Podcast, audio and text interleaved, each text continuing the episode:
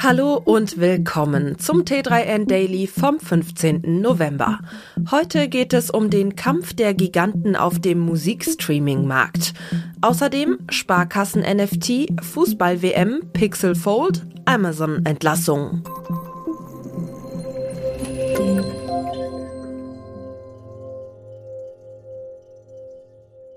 YouTube hat nach eigenen Angaben bei seinem Premium-Angebot die Marke von 80 Millionen AbonnentInnen überschritten. Probeabos inklusive wohlgemerkt. Ein beachtlicher Zuwachs von rund 30 Millionen Abos innerhalb eines Jahres. Tatsächlich ist es das erklärte Ziel von YouTube, die Nummer eins bei den Musikstreaming-Plattformen zu werden. Bis dahin ist es allerdings noch ein weiter Weg. Derzeit gilt Spotify als klarer Spitzenreiter. Nach letzten Zahlen von CNN mit immerhin 350 Millionen Nutzerinnen und mehr als 150 Millionen Abos. Laut dem Medienmarktforschungsunternehmen Media waren neben Spotify mit einem Marktanteil von 31 Prozent und YouTube Music 8 Prozent Marktanteil, Apple Music 15 Prozent Marktanteil, Amazon Music und Tencent Music jeweils 13 Prozent Marktanteil Ende 2021 die größten Player im weltweiten Musikstreaming-Markt. Gleichzeitig versucht Amazon mit großen Schritten den Rückstand zu Spotify und Apple Music aufzuholen. Anfang November wurde verkündet, dass Amazon Prime-KundInnen künftig den kompletten Musikkatalog von rund 100 Millionen Songs ohne Werbeunterbrechung hören können. Vorher stand ein Pool von 2 Millionen Songs zur Verfügung. Allerdings hat Amazon ein paar neue Hürden bei der Usability eingebaut, über die sich die Prime-KundInnen nicht eben freuen. Für die Musikschaffenden hat der Wettbewerb auf dem Markt bisher übrigens kaum Vorteile. Bei ihnen kommen im Schnitt lediglich 22 Prozent der Erlöse an. Den Rest teilen sich die Plattformen und Labels. Eine eigene Wallet einrichten, Geld in Kryptowährungen tauschen, NFT minden oder kaufen. Typische Schritte für Web3-AnfängerInnen mehr Menschen dazu bringen, sich auf die Welt der Blockchains einzulassen, das wollen auch drei Sparkassen des Verbands Westfalen-Lippe. Mit einem NFT-Geschenk zum Weltspartag Ende Oktober haben sie einen ersten Schritt Richtung Web3 gewagt. KundInnen der teilnehmenden Sparkassen konnten etwa zwei Wochen lang ein kostenloses Sparkassen-NFT minden. Wer dem tanzenden Spardosenschwein auf die Reise von der Bankfiliale ins Web 3 folgte, konnte mit dem Toni-Token eine kostenlose Kreditkarte bekommen. Die Anzahl der herausgegebenen NFT sei dabei nachrangig, sagt Initiator Tobias Weber, der das Innovationslab Space von der S-Payment leitet. Viel elementarer war die Präsenz der beteiligten Sparkassen in diesen Zukunftstechnologien, sagt Weber. Mit einem NFT-Produkt seien die drei Sparkassen die ersten in der Branche und nehmen eine mutige Vorreiterrolle ein, so Weber.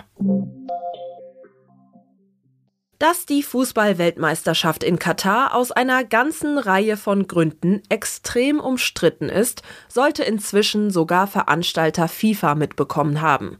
Für Brands hat sich mit Katar das Ereignis Fußball-WM vom Profitgaranten zum Minenfeld verwandelt. Einige Marken haben sich deshalb aktiv und öffentlich vom Marketing in Zusammenhang mit der WM 2022 zurückgezogen und betreiben damit auf gewisse Weise auch wieder Marketing. Die ING Group beispielsweise sponsert sowohl das niederländische als auch das belgische Nationalteam. Das Unternehmen werde aber kein Ticketkontingent annehmen, außerdem beteilige es sich nicht an WM-bezogener Werbung, so ein Sprecher. Kein Sponsor der dänischen Männernationalmannschaft wird sich an offiziellen Aktivitäten beteiligen, es sei denn, sie sind aktivistisch und zugunsten des kritischen Dialogs, teilte der dänische Fußballverband DBU mit. Die beiden Trikotsponsoren Danske Spill und Arbeidernes Lensbank haben demnach ihre Werbeplätze auf den Trikots zugunsten von Menschenrechtsbotschaften aufgegeben. Auch auf kleinerem Niveau gibt es vergleichbare Aktionen. Die Brauerei Mühlen Kölsch hat zum Beispiel, wie viele andere Kneipen, Bars und Gastronomieunternehmen, beschlossen, die WM-Spiele nicht in ihren Lokalen auszustrahlen. Googles erstes Foldable mit dem Codenamen Passport soll in der ersten Jahreshälfte 2023 erscheinen. Seit beinahe zwei Jahren kursieren Gerüchte über ein erstes Foldable von Google. Das Pixel Fold wurde angeblich schon mehrmals verschoben. Zuletzt hieß es im November 2021, dass es intern als nicht wettbewerbsfähig betrachtet wurde. Nun scheint der Hersteller mit dem Gerät zufrieden zu sein und soll es im Mai 2023, also im Zuge der Google I.O., offiziell enthüllen. Wie es wohl aussehen wird, wissen wir allerdings schon jetzt. Denn der Leaker John Prosser hat erste 3D-Renderbilder basierend auf dem echten Passport anfertigen lassen. Außerdem ist er an weitere Details gelangt. Die 3D-Renderbilder zeigen ein Foldable, das an Samsungs Galaxy Z Fold 4 erinnert. Das heißt, es besitzt ein Außendisplay, sodass es wie ein klassisches Smartphone genutzt werden kann, und ein großes Innendisplay, mit dem es gewissermaßen zu einem Tablet wird. Das Pixel Fold soll aus hochwertigen Materialien bestehen, die es ziemlich schwer machen. Eine Quelle von Prosser beschrieb es als effing heavy. Heavy oder deftig soll auch der Preis sein. Dem Vernehmen nach könnte Google um die 1800 US-Dollar für sein erstes Foldable aufrufen. Nach Meta und Twitter ist Amazon offenbar der nächste Tech-Riese, der mit Massenentlassungen auf schlechte Zahlen und Krisenstimmung reagieren wird. Amazon will offenbar 10.000 Stellen streichen und schon in dieser Woche damit beginnen. Schon in der vergangenen Woche war bekannt geworden, dass Amazon Einsparungen in seiner Gerätesparte überlegt. Die Abteilung, die neben Hardware auch die Entwicklung der Sprachassistentin Alexa verantwortet, soll in den vergangenen Jahren 5 Milliarden US-Dollar miese gemacht haben. Nun hat Amazon offenbar das Sparpotenzial der Abteilung eruiert und einen Kahlschlag beschlossen.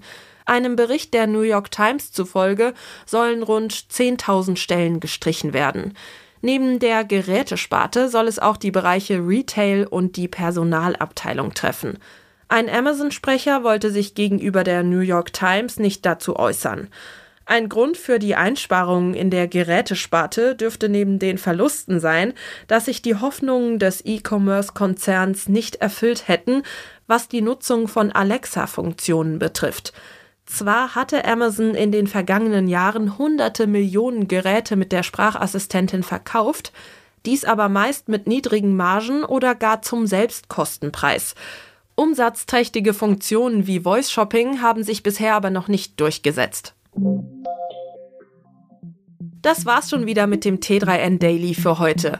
Noch viel mehr zu allen Aspekten des digitalen Lebens, des Arbeitslebens und der Zukunft findest du rund um die Uhr auf t3n.de.